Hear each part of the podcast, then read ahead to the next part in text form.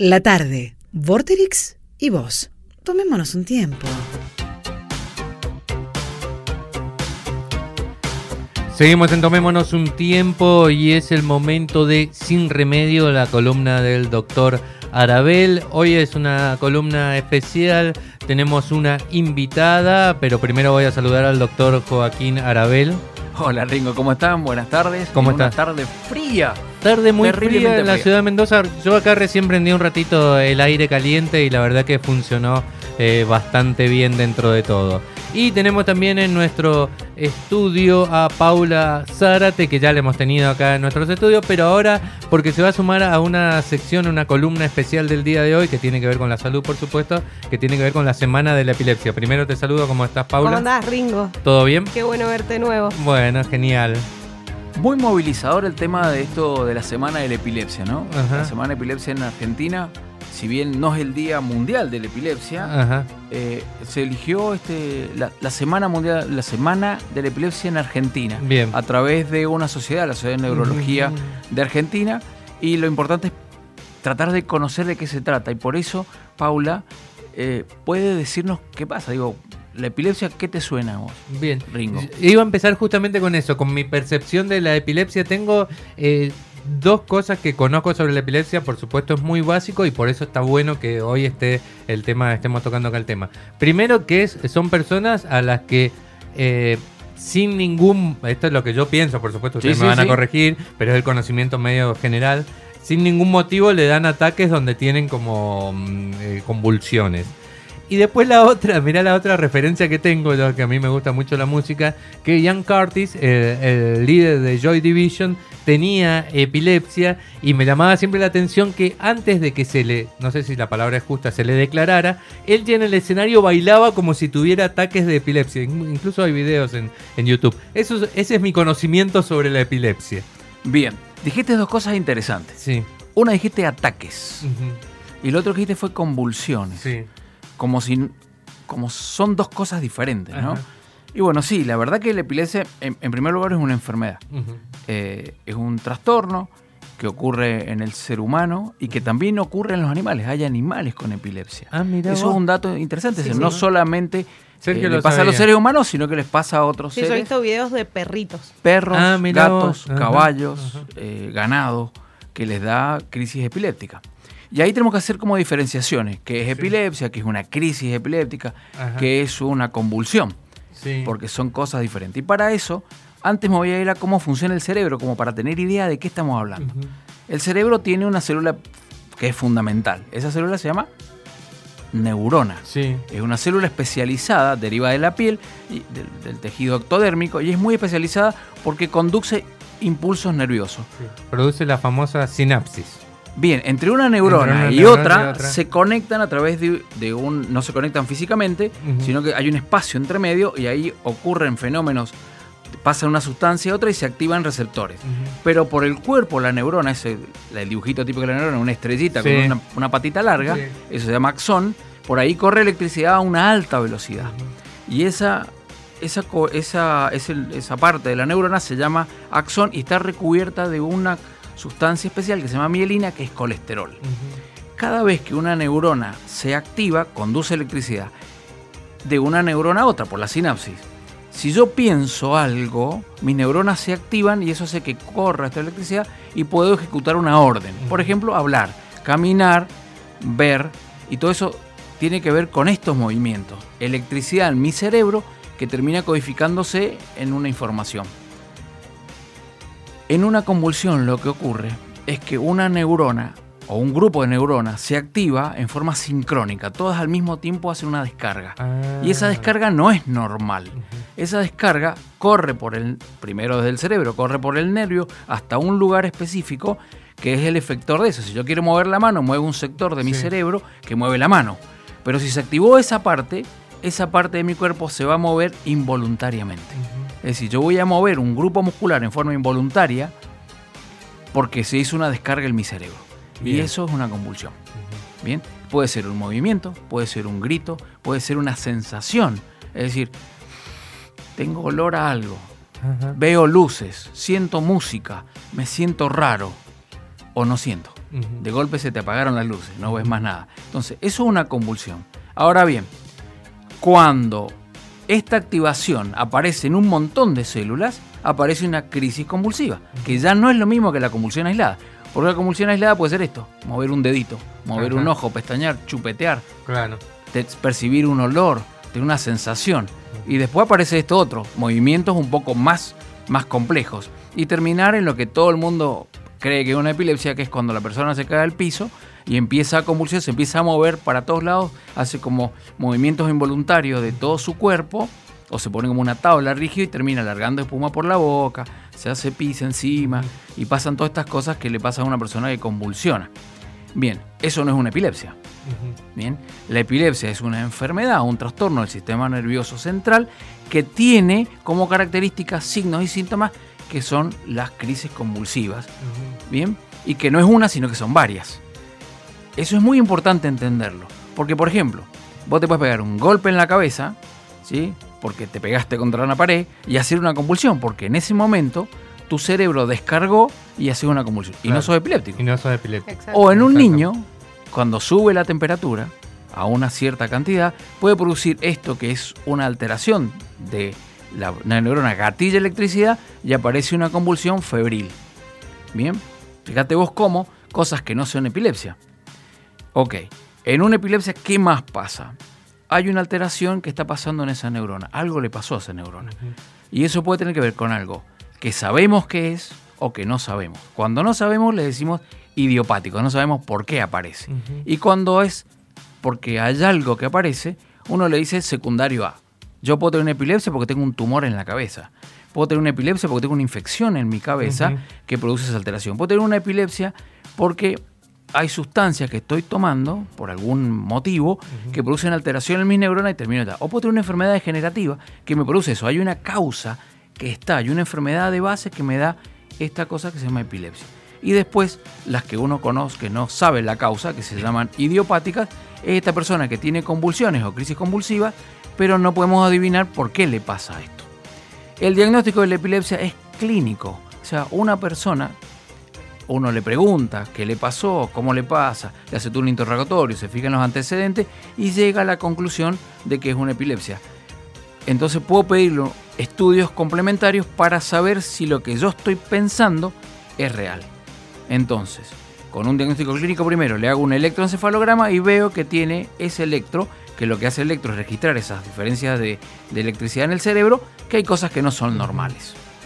Y lo puedo relacionar. También puedo hacer resonancia magnética, tomografía y encontrar el diagnóstico. Pero el diagnóstico es clínico. Ahora, el tema de la epilepsia, es un poco a eso iba con, con Paula, es algo que le pasa a una persona, pero le pasa a su entorno. Claro. Vos Sí, llegaste pasa así al tema, digamos. Claro. Y mira, a mí me pasaba lo mismo que a la mayoría o en general de la sociedad, que es pensar que es esto que pasa en las películas. Esa crisis o esa convulsión que uno ve en las películas de, de que la persona está tirada en el piso con movimientos Claro, extraños, claro. eh, tiritando o con el tema de la espuma o la saliva desde la boca y no sabía nada más realmente.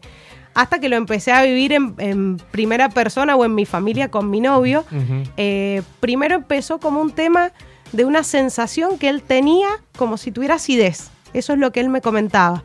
Y posterior a eso hacía Uy, un gesto siento- como de una arcada. Entonces pensábamos que era algo gástrico, que le había caído algo mal, pero pasó reiteradas veces. Entonces, eh, como no había nada gástrico, después tuvo una, una convulsión tónico-clónica en un, en un partido en donde realmente terminó así como en las películas. Tirado en el piso, Eh, moviéndose tirado, para todos lados. Exacto. Y ahí sí tuvimos el diagnóstico certero, pero el tema es que él venía teniendo este tipo de Claro, episodios. Y no. O Y sea, no lo vos como sabíamos. todos acá, va, como todos no, el doctor no, y vos ya tampoco, pero no tenemos la, o sea, pensamos que es eso, que es la crisis convulsiva, como lo que vos decías, no es que eh, Claro. antes sentís esas cosas, eh, es más, yo no sé todavía cómo se debe actuar frente a una crisis convulsiva, si voy en un colectivo y... De eso vamos a hablar en algún Ah, momento, bueno, qué, cosas hacer. Pero digo, fíjate vos cómo de una vivencia de alguien que le está pasando algo, hay unos cambios que van ocurriendo hasta que pueda aparecer esto que es una crisis tónico-clónica y donde ya es, es fácil llegar al diagnóstico. Ahí, o más o menos llegar al diagnóstico es más fácil. Pero ahora si nos remontamos a, a- digo, ya tenemos el diagnóstico de epilepsia esto. Pero si uno se remonta a la historia, imagínate hacia atrás, hay registro de gente con epilepsia que no se llamaba así, donde ya en, la Mesopotamia, eh, en ciertos escritos, que escritura cuneiforme, lo que hemos leído tanto la Sí. Mesopotamia, donde ves que era una maldición de los dioses, y le estaba pasando algo a esta persona y creían que el- un dios lo había maldecido. Se empezaba no. a tener como una cuestión de, de- Pero la idea Claro, que es lo mismo que nos pasa. estigmatizaba al tipo. Claro, que- desde ahí viene ese tema como tabú, digamos. Claro. No se hablaba de eso porque era una maldición, justamente. si a vos te pasa esto, los que están alrededor tuyo no quieren estar con vos, no saben si es contagioso o qué es lo que te pasa, es algo de brujería, demonio. En la Biblia salen cosas donde a Jesús le llevaban a una persona que tenía estos movimientos, tiraba espuma por la boca, y era una convulsión eso. Claro. No, no, eso es lo que Era te- eso. No era el demonio, que se había apoderado. Pero digo, está bien, es una forma de llamarle. Sí, sí, pero digo, era lo que le pasaba. Entonces, cuando empecé, a- empecé a mirar esto hacia atrás, a raíz de esto que, que nos propusimos hoy ver, vi que en la historia había un montón de gente con epilepsia, muy famosa. Ta- Tan famosa como Sócrates, Julio César, Alejandro Magno. Bonaparte, Napoleón Bonaparte. Mira, era todos tenían epilepsia. Todas estas personas. Entonces, cuando vos empezás a ver esto, sumo de dos mil. fíjate, bueno, Mi pequeño aporte. vamos a. Y porque hay habrán otros rockeros que Otro no lo rockero- sabemos. Hay un rockero muy, muy, pero que no te imaginas que es epiléptico. Elton John. Elton John. Exacto. Elton John es epiléptico. Ajá, No lo tenía. Fíjate vos como este es el estigma, ¿no? Las personas que tienen esto que es como una brujería, alguna maldición de los dioses, algo que le pasa. Ah, y el tema de Julio César era interesante porque para él era una bendición. Julio César había sido bendecido por los dioses, por eso convulsionaba. Así, convulsionaba a otro, era una maldición. Por eso era emperador el hombre. La doble vara. Obvio, la doble vara. Pero fíjate, vos, entonces esto, esto lo estigmatiza. La cosa. grieta, ya estaba ahí. Eso le digo yo a mi novio, sos el elegido. Gordi. Fíjate vos que recién hablaba Paula que no. ¿Cómo te cuesta entender esto de que soy epiléptico o tengo? Pues no se lo contaba a nadie. Soy epiléptico, no le cuento a nadie que tengo esta enfermedad porque la gente inmediatamente te mira mal. Y en otros lugares del mundo era peor que esto. Y estamos en el 2020. Sí. Pero hasta hace muy poco, en Estados Unidos, en el Reino Unido, en Argentina, en Sudáfrica, pasan cosas con los epilépticos. No te podías casar con otra persona si eras epiléptico. Claro, en China hace ay, 20 años. No Sí. te puedo creer. Hace solo Sí. 20 años que han No te autorizado podías casarse. casar. Sos epiléptico. Pues imagínate que un epiléptico tiene que tomar medicación. Está registrado. La medicación para epilépticos es cara, no es barata. Entonces imagínate que tenías que estar registrado para que te den la medicación. Claro. Sos epiléptico, no te puedes casar. Mi novio me dice, ¿por qué eso no sigue vigente? Por favor. Y dije, no, te vas a salvar. No se va a salvar ni ahí. Bueno, tenemos casamiento, tenemos casorio dentro de poco, espero. ya no hay ninguna ley que lo, que lo prohíba, así que. Bien, te voy a dar otro, otro Sí. epiléptico famoso. Prince. Prince también. Prince era epiléptico. Mirá vos. Neil Young. Ajá. Oh, Neil bueno. Young epiléptico. Susan Boyle. Ajá. Bueno, y dentro de la gente conocida, bueno, Jan Curtis ya lo dijiste, vos lo tenías Sí. acá, Jan Curtis, que era que él, después cuando, se- cuando hizo el diagnóstico de enfermedad, cuando se empieza a sentir raro, él le avisa, che, voy a convulsionar, así que me voy para allá. Y se tira. Eso es algo que lo ves en los videos. Y en eso, eh, ya que eh, hace, porque me acuerdo porque justo lo volví a releer, no sé por qué hace poco la biografía de él. Y eh, a él se le aumentaban o se le hacían más seguidas las crisis de estas eh, tónico-clónicas. Ah, Sí. estoy aprendiendo. Ah, bien, cuando, o cuando tenía muchas situaciones de estrés o el consumo de Claro. drogas, todas esas cosas influyen también. Tal cual. Esto imagínate que es un desequilibrio en tus neuronas. Hay algo eléctrico en tu neurona que hace que esto se aparezca. Y hay factores externos que te aumentan el umbral de convulsivos. A ver, ¿cómo Son te lo puedo poner? Claro. Eso. Vos pensás que yo por ahí conecto muchas cosas a la electricidad y si Sí. es demasiado, salta la térmica. Es como eso en la convulsión. Ajá. Aumenta, sube el o baja, en realidad baja el umbral, Ajá. baja el umbral y la persona gatilla la convulsión. ¿Qué te lo hace?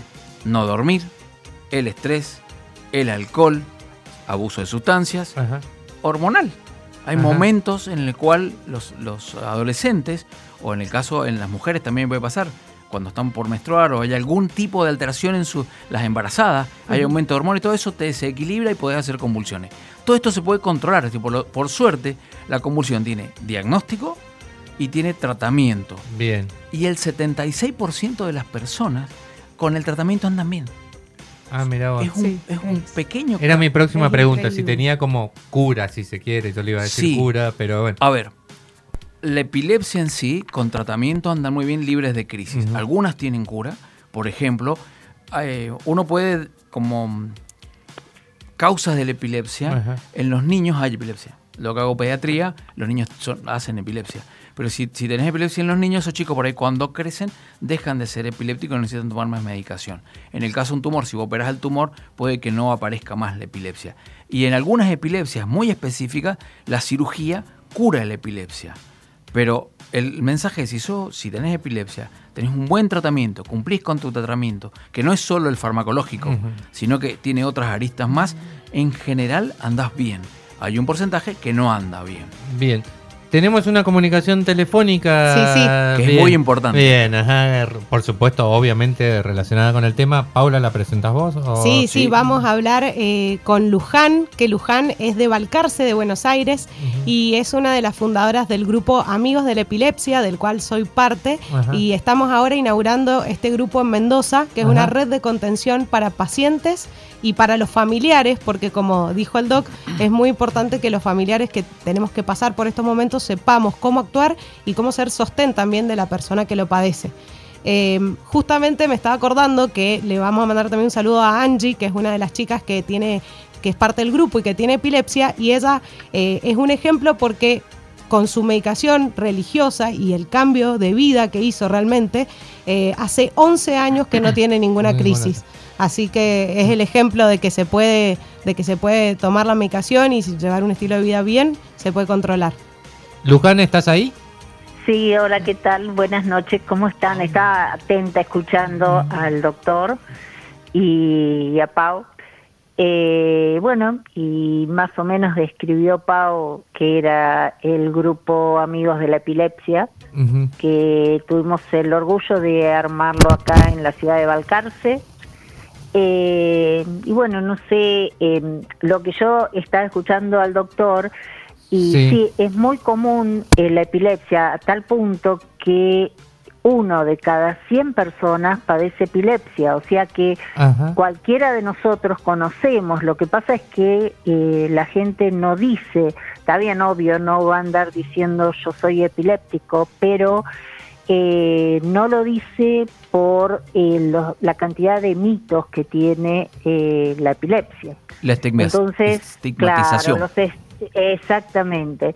Entonces, eh, lo que el grupo eh, se creó precisamente para eso, eh, para tratar de ayudar eh, a las personas que padecen epilepsia, para que para desmi- o sea para sacar todo lo que lo que la epilepsia les se les pone encima el día que el médico le dice que padece epilepsia porque cuesta asumirlo tanto con el paciente como la familia. Eh, por el solo hecho del desconocimiento que existe en la sociedad. Pero no es solamente en la Argentina, es como ustedes dijeron, en el resto de, del mundo eh, pasa lo mismo. Y para eso eh, se estableció la Semana de la Epilepsia con el objetivo de dar charlas libres y gratuitas para toda la población y para la gente que está internada, para concientizar y informar sobre la enfermedad eh, como por ejemplo es algo mm, tonto, pero la gente no conoce que el color púrpura es el color que identifica a la epilepsia. Ah, mira vos. Entonces, sí, Yo no lo es conocía, algo- por ejemplo. Exactamente, es algo eh, básico que si la gente no conoce eso eh, es porque no sabe nada de la enfermedad. ¿Querés comentar, Entonces- Luji, cómo empezó el Purple Day o este El día, Día púrpura? Púrpura. Exacto. Eh, el Día Púrpura eh, fue algo eh, creado por una niña de siete años eh, que era Cassidy Megan, que era canadiense y fue diagnosticada a los siete años, como digo, de epilepsia. Entonces decidió organizar un Día Púrpura que eh, se festeja el 26 de marzo eh, que eh, donde el color lavanda o púrpura identificaba la epilepsia, con el fin de concientizar a todos sobre la enfermedad y erradicar todos los mitos. Y recordar que todos aquellos que sufren eh, epilepsia no están solos, que es lo principal. Eh, eh, por ejemplo, acá en Balcarce yo presenté una ordenanza en el Consejo Deliberante y gracias al intendente Esteban Reino se van a iluminar por primera vez en la historia de Balcarce todos los espacios públicos eh, durante la semana de la epilepsia van a estar iluminados del color púrpura.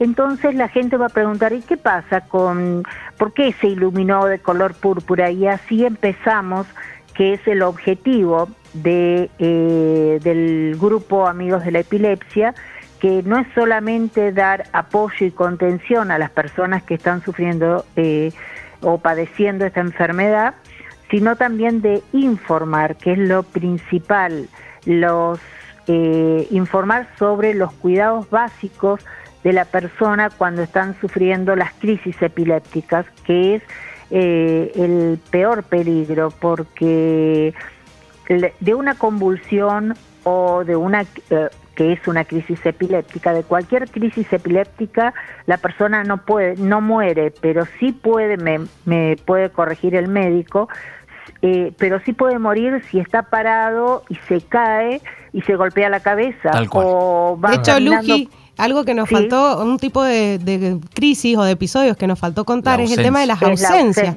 ¿Cuál es el ejemplo que vos das siempre eh, de la persona que está manejando o cruzando una calle? Exacto. Eh, uno dice manejar, la, o sea, jamás yo he renovado ya, porque ya soy grande, he renovado mi carnet de conducir y nunca me preguntaron si padecía alguna enfermedad crónica como es la epilepsia. Y hay mucha gente que tiene carné de conducir siendo epiléptico y no solamente, como yo digo, yo digo siempre que la persona tiene que ser consciente de que si tiene un accidente, él por ahí se salva, pero puede llevar por delante a una criatura que cruza o, por ejemplo, una persona que sufre epilepsia y va caminando en pleno 9 de julio en Buenos Aires, doy el ejemplo porque, bueno, ustedes deben de tener otras avenidas grandes también, eh, va caminando y la crisis de ausencia es como, es un segundo, porque no duran más de dos o tres segundos. Ah, ahí, te voy a decir algo, Luján. En los niños, en los niños pequeños, entre las, crisis de ausencia duran entre 5, 10 y hasta 20 segundos, pero en un adulto podemos tener crisis hasta de 2 minutos. sí, puede caminar dos cinco es cuando si uno está dos minutos, que pedir. Tal cual, si está dos, minutos puede estar caminando sin saber a dónde va. Sí, a mi novio le ha pasado estar estacionado, gracias a Dios, pero podría haber estado ¿Y se imaginan que largan un semáforo, largan un semáforo y la persona está parada, quieta, que no sabe porque se desconecta la persona, eh, no sé si es la palabra justa, doctor, pero es como que se desconecta. Tal cual. Eh, eh, tienen total desconexión del mundo y y amnesia total. Después no saben que estuvieron. es estar escribiendo o haciendo algo y la persona que está alrededor se da cuenta, pero él no. Yo, Exactamente. Más temprano, cuando estábamos con Paula, le escribí, tengo una persona acá en Mendoza, eh, amiga de la radio inclusive, eh, que es epiléptico, y le pedí por favor que me dijera alguna cosa, algo, que me, pusiera algo. Es una persona del ambiente de acá, de Mendoza, que tiene que ver con, el arte y, lo demás. De hecho, él se hace llamar eh, Íñigo Montoya, que es un personaje de una novela española. Y, él contaba que hay momentos que se siente, él sabe cuando va, le va a pasar algo, empieza a sentir sensaciones raras, la famosa aura, y él le dice, estoy turulo, que es una cuestión muy de acá de Mendoza. Eh, y en ese momento él ha tomado, digo, después de varias cosas, ¿no? Ha tomado la precaución de cuando le pasa esto, si está con amigos se va a acostar, o si no está con nadie, llama a un amigo y le dice, estoy turulo, por favor vení a mi casa. Ah, eh, y si está en la calle, se sienta, o él ya empezó, está tomando conciencia, es una persona joven, y ha tomado conciencia de lo que le está pasando, de tomar la medicación, de cambiar sus hábitos de sueño, de cambiar sus hábitos de consumo, de agarrar y, manejar el estrés. Y, él hablaba, mientras escuchaba el audio, decía el tema de los afectos, cómo, eh, cómo uno se relaciona con el resto Y qué importante es este, este sostén que hay alrededor de uno y cómo uno tiene que ir modulando la respuesta con el otro. Para que eso a mí me baje el estrés, me adapte a lo que me está pasando y de esa manera tengo menos convulsiones, ¿no? Sí, yo pienso como, ma- o sea, siendo mamá de Claro. una, ella, una joven grande, porque tiene 22 años, que sufre epilepsia desde los 11, Casi colega. eh, eh, es, eh, o sea, ella tuvo una encefalitis herpética y una ACV, de ahí que quedó, quedó con eh, esta- con esta epilepsia. enfermedad. Claro, el temporal derecho, o sea, todo lo cognitivo lo tiene eh, afectado. Pero bueno, el, eh, en el caso, lo que yo viví, ¿no? Eh, cuando a mí me dijeron que, bueno, ella había perdido la memoria y había quedado epiléptica. Y yo me preocupé por la memoria porque como que la epilepsia, mm, yo para mí la epilepsia eran convulsiones, nada más. Claro. Es la idea que Eh, todos tenemos. Exacto, falta de información. A partir de ahí, bueno, a- eh, ahora puedo escribir un libro si quiero, eh, pero es como que, que el- que cuesta aceptarlo. Eh, y, y los padres somos los que tenemos que dar apoyo para, para que eh, la persona que padece epilepsia lo acepte. Y a partir de ahí, cuando la familia o la gente que lo contiene al- a la persona que padece epilepsia, podemos salir a la sociedad, porque si no, eh, si nosotros, que es lo que yo les digo siempre a las chicas del grupo, que tenemos que estar todos conscientes de lo que se está viviendo para pedirle al otro que nos ayude.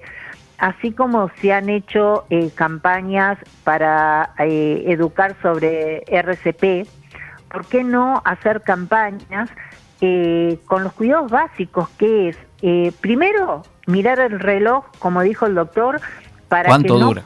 Para que la crisis no supere los cinco minutos, porque si superan los cinco minutos puede faltar oxígeno en el cerebro. Ajá. O, hablo mal, doctor. No, está perfecto, perfecto. puede faltar oxígeno en el cerebro y eh, entonces por eso hay que llevarlo a emergencia. Si no, la crisis pasa sola y, y hay que esperar a ver si se repite. Sería como tipo, yo siempre lo comparo con los movimientos sísmicos que hay en Mendoza, Sí, es eh, parecido. que tienen réplicas. Bueno, las eh, crisis convulsivas suelen tener réplicas, no siempre. Eh, y bueno, ahí sí es cuando hay que eh, llevarla a, emergencia, que en este momento con el COVID, eh, yo lo que generalmente recomiendo, vuelvo a decir que me corrija el, el doctor porque yo no soy médica, soy una simple mamá, eh, yo la- cuando me han llamado personas que están convulsionando, yo digo, no, quédense, esperen, eh, pónganla de costado, pónganle una almohada en la cabeza y esperen y no vayan porque se contagian de COVID y es peor. Es peor para el otro. Eh, Tal cual. Entonces, entonces eh, o sea, las- las- uno no le pasa nada teniendo una crisis. eh, es un mito eso de que se van a tragar la lengua. Eh, no hay que ponerle nada en la No, boca. nada, nada en la boca, que- absolutamente. y dejar que corra el aire alrededor de ellas siempre que esté contenido o recostado sobre el piso, de costado. Importante lo que dijiste recién de ponerle una almohada abajo porque si no se golpean contra el piso se y te terminan la lastimando. por- Sí. Exactamente. Igual mi hija Martina siempre se lastima la boca porque eh, ella le agarran Claro. tónico-clónicas, Claro, claro. entonces primero los músculos, Eh. pero se muerde nada más. Pero se- si uno le pone la mano en la boca porque está el mito, exactamente, está el mito de que se va a tragar la lengua y no se va a tragar nunca la lengua. Es imposible que se trague la lengua. Entonces, eh, esas cosas, eh, una vez una persona eh, que padecía epilepsia escuchó, iba en un colectivo en Buenos Aires y escuchó que una persona atrás golpeaba, golpeaba sobre el, El vidrio. El eh, vidrio. no, sobre el, el respaldo Ah, del el asiento, asiento. de ella. Ajá. Entonces se dio vuelta y se dio cuenta que estaba convulsionando. Lo peor es que tenía anteojos. Eso es otra cosa. Hay Sí, que sacarle, sacarle todo la- los anteojos. que le puede provocar lastimarse.